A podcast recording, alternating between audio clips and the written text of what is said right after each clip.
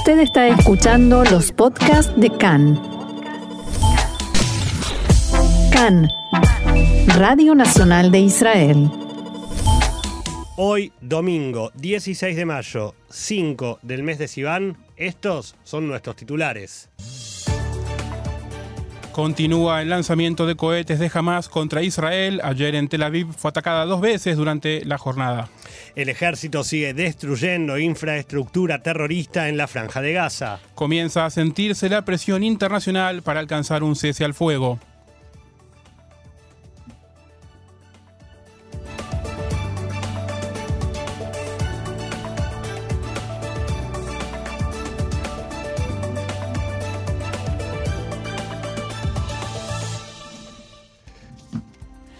Vamos al desarrollo de la información de esta manera. Continúa el ataque de Hamas hacia territorio israelí. Durante toda la jornada de ayer, diferentes puntos de nuestro país fueron objetivo de más de un centenar de lanzamientos de cohetes Qassam desde la franja de Gaza como desde hace siete días cuando comenzó esta escalada de violencia por parte del grupo terrorista Hamas contra Israel, los residentes de Ashdod, Ashkelon y Beersheba, principalmente, debieron ingresar a los refugios en reiteradas oportunidades, dado el sonido de las sirenas que se escucharon a toda hora indicando el inminente peligro. Recordemos que hacia el mediodía de ayer y luego de más de 48 horas de tensa calma en la zona centro del país, Tel Aviv volvió a ser víctima de un ataque en el que un cohete impactó contra un edificio en Ramat Gan, dejando el saldo de un muerto, el décimo en lo que va de esta semana. Un comunicado de Hamas indicó que este ataque era respuesta a la actuación por parte del ejército israelí contra el edificio de Al Jazeera y de la agencia AP en la franja. En horas de la tarde continuaron los bombardeos en el sur y hacia el anochecer se conoció un nuevo comunicado de Hamas advirtiendo de un nuevo ataque en el centro del país estipulado para la medianoche. Efectivamente, minutos después de las 0 horas de hoy, las sirenas volvieron a sonar en Gush Dan, el área metropolitana de Tel Aviv, al registrarse un bombardeo que duró más de 10 minutos y que dejó un saldo de 10 personas que sufrieron heridas leves mientras se dirigían a los refugios. Durante la madrugada, otros 12 cohetes fueron lanzados en dirección a Beersheba, de los cuales 7 cayeron en campo abierto y 5 fueron interceptados por el sistema cúpula de hierro. Según un informe de Tzal, entre las 7 de la tarde de ayer y las 7 de la mañana de hoy, 120 cohetes fueron disparados desde Gaza hacia Israel, 55 de ellos solamente en el ataque de la medianoche a la zona del centro del país. Hoy por la mañana, Tzal dio a conocer los datos de la persona fallecida en la tarde de ayer, luego del ataque de Hamas a la ciudad de Ramat Gan. Se trata de Gershon Franco, de 55 años, que vivía solo y que tenía solamente una hermana como único miembro de su familia. Gershon es la décima víctima fatal que reporta Israel desde el inicio de esta escalada de violencia de parte de Hamas y, según pudo saber Khan, fue sepultado cerca del mediodía de hoy en el cementerio Yarkon. Desde anoche hasta la madrugada de hoy, el ejército israelí arrojó 100 bombas sobre el sistema de túneles subterráneos de Hamas, conocido como el Metro, y destruyó las casas del líder de la agrupación terrorista, Yaya Sinuar, de su hermano y de otros comandantes militares de alto perfil. De acuerdo con el Ministerio de Salud de Gaza, al menos 26 palestinos, incluidos un bebé de un año y un niño de tres, murieron en un ataque aéreo en la ciudad eh, de Gaza esta mañana. Según la Organización de Defensa Civil de Gaza, decenas de personas quedaron atrapadas bajo los escombros de los edificios derrumbados en el exclusivo barrio de Al-Rimal. Además, esta mañana los aviones de la Fuerza Aérea atacaron 11 plataformas de lanzamiento de cohetes en Jaya y en Jan Yunis en la tarde de ayer y después de advertir a los ocupantes con una hora de antelación, un ataque aéreo derribó una torre de la ciudad de Gaza que albergaba oficinas de la agencia de noticias AP, de la red de noticias Al Jazeera y de otros medios de comunicación. Según Sal, el edificio Al-Jalá escondía activos militares utilizados por el ala de inteligencia de Hamas. El ejército acusó a Hamas de esconderse detrás de las oficinas de los medios de prensa y de usarlos como escudos humanos. La agencia AP confirmó que el ejército advirtió que el, el edificio sería destruido. Las advertencias incluyeron los llamados golpes de drones que golpean el techo sin causar daños, llamadas telefónicas y mensajes de texto. En respuesta a la destrucción de la torre, Abu Obeida, el portavoz del ala militar de Hamas, amenazó con atacar el centro de Israel y dijo que los residentes de Tel Aviv y el centro deben estar en alerta. El director ejecutivo de Associated Press, Gary Pruitt, aseguró que la agencia ha trabajado en ese edificio durante 15 años y que no tenía indicios de que jamás estuviera activo allí. En palabras textuales, esto es algo que comprobamos activamente lo mejor que podemos, nunca pondríamos en riesgo a nuestros periodistas a sabiendas. El Ministerio de Salud de Gaza informa 174 muertos desde el inicio de la escalada y 1.200 heridos. Saal sostiene que la gran mayoría de los fallecidos son miembros de Hamas o de la Yihad Islámica y que un número no reportado de víctimas murió producto del lanzamiento de cohetes de Hamas que cayeron dentro del mismo enclave. De acuerdo con fuentes del ejército israelí, se espera que durante el día de hoy la franja de Gaza se quede sin combustible para su central eléctrica, reduciendo significativamente la ya pequeña cantidad de electricidad en el enclave. Al comienzo de la escalada el lunes pasado, el ejército israelí cerró el paso fronterizo de Kerem Shalom, a través del cual pasa el oleoducto principal hacia Gaza, bloqueando el flujo de combustible a la franja y reduciendo la cantidad de electricidad en el enclave a entre 4 y 5 horas por día. El portavoz de Chal, Idai Silverman, declaró que en Gaza tendrán problemas para operar su planta de energía porque no tienen combustible. Esto tendrá un efecto significativo en la cantidad de electricidad. El Gabinete de Seguridad Política se reunió hoy para discutir la operación en Gaza. Fuentes políticas estiman que Estados Unidos espera que la operación no continúe por mucho tiempo y que Israel debe comenzar a pensar en negociar un cese al fuego porque el tiempo político se le está terminando. A pesar del apoyo internacional positivo que Israel está recibiendo de líderes mundiales de Occidente, se espera que el debate previsto para hoy en el Consejo de Seguridad de las Naciones Unidas sea una señal de esto. En la noche de ayer, luego de una jornada que continuó, como contábamos antes, siendo bastante movida desde la parte de ataques del grupo terrorista Hamas al Estado de Israel.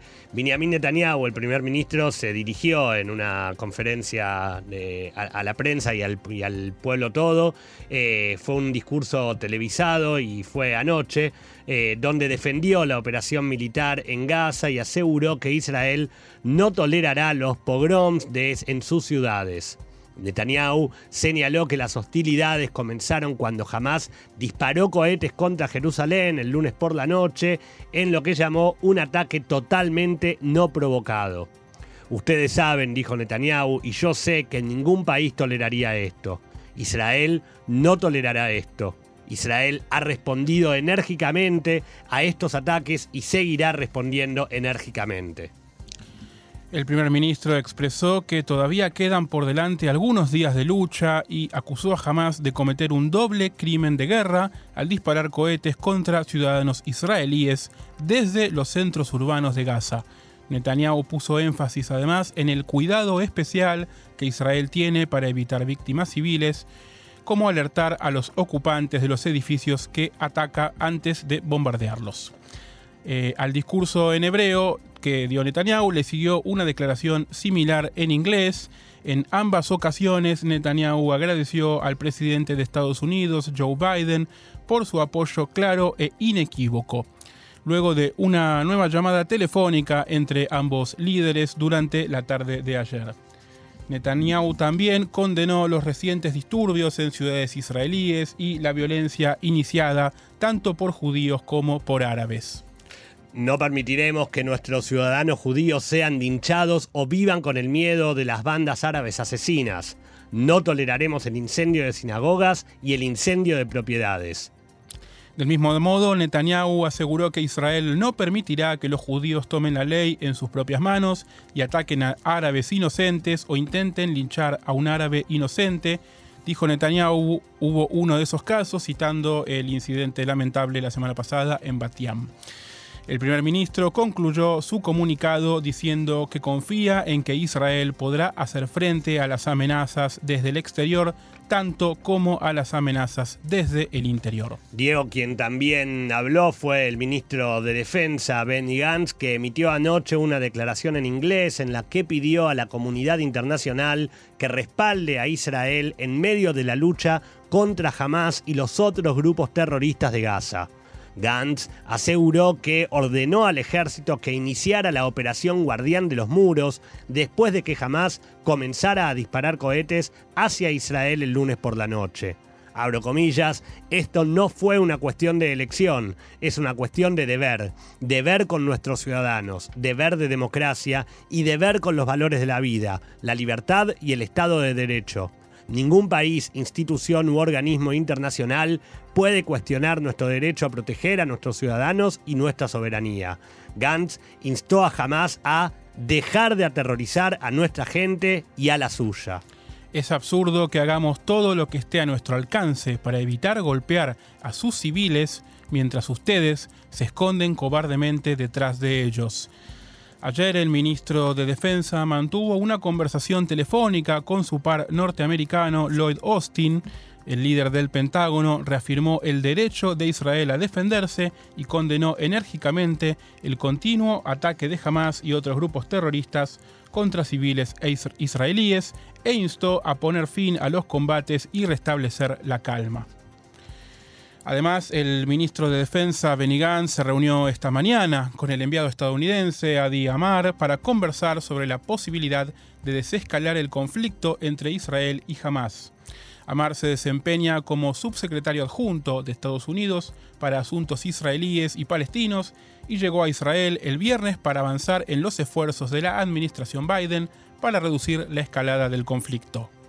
Este mediodía, Amar se reunió además con líderes de organizaciones civiles de la sociedad árabe israelí en un intento por comprender lo que sucede en las ciudades mixtas y las razones del conflicto entre judíos y árabes.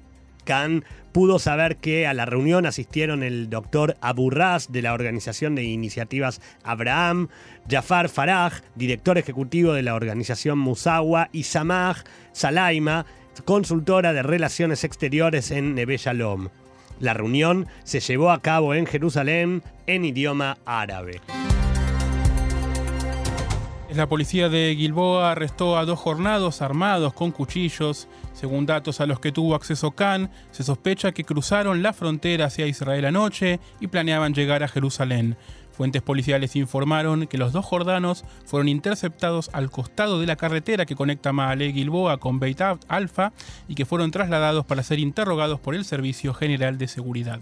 Por otro lado, 15 residentes de Jerusalén, todos de unos 20 años de edad, fueron arrestados bajo sospecha de estar involucrados en los disturbios que tuvieron lugar la semana pasada en las calles de la ciudad vieja y en el monte del templo. Se sospecha que causaron daños y agredieron a civiles y policías. Durante los arrestos, los sospechosos fueron encontrados con armas de asalto y teléfonos celulares. Fuentes del Shabak indicaron que en las últimas horas también fueron arrestados en el norte del país varios sospechosos de haber participado en los incidentes tanto en Farcana como en Um al-Fahen. Por otra parte, fuentes de gendarmería informaron que en las últimas horas arrestaron a seis personas sospechadas de participar en diferentes actos de violencia que tuvieron lugar en los últimos días en la ciudad de Lod. Además, señalaron que fueron secuestradas armas, más de 200 municiones de bala escondidas en cajas de comida para bebés y cuatro bombas Molotov. Una actualización sobre el estado de salud del niño de 12 años que resultó herido en Iafo. En la mañana de hoy, el hospital Shivat El Ayomer emitió un comunicado indicando que no se han producido cambios en el estado de salud de Muhammad Gintazi, el niño de 12 años que resultó herido luego de la explosión de un artefacto tipo Molotov en su casa de Iafo.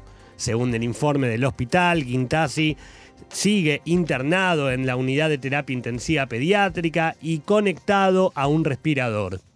Su situación se mantiene de moderada a grave. Fuerzas del SAL llevaron a cabo esta, este mediodía una persecución en la zona de Hebrón de, después de que dos terroristas dispararan contra un automovilista israelí y contra soldados cerca de la aldea de Beit Naim. No se reportaron heridos. Las aerolíneas extranjeras anunciaron la cancelación de sus servicios hacia y desde Israel debido al lanzamiento de cohetes por parte de grupos terroristas desde la franja de Gaza.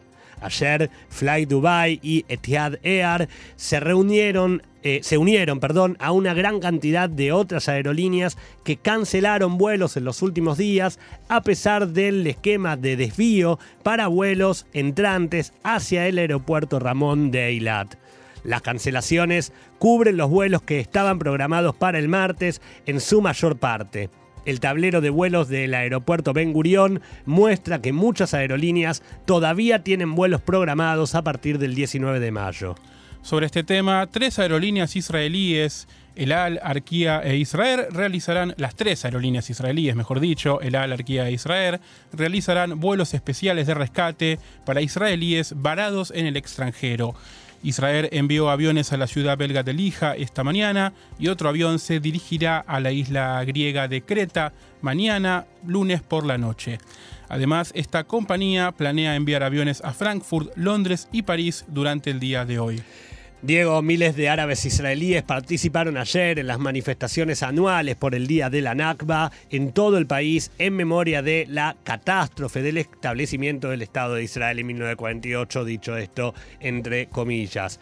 Abro comillas, el derecho a protestar es un derecho fundamental y continuaremos saliendo y manifestando para gritar contra la matanza, la guerra y los ataques en Gaza, dijo el parlamentario de Tal, Osama Zaadi, en una manifestación a la que asistieron miles de personas personas en la ciudad de Shahim. La mayoría de las marchas transcurrieron sin problemas y no se informaron enfrentamientos entre ciudadanos árabes israelíes y las fuerzas de seguridad.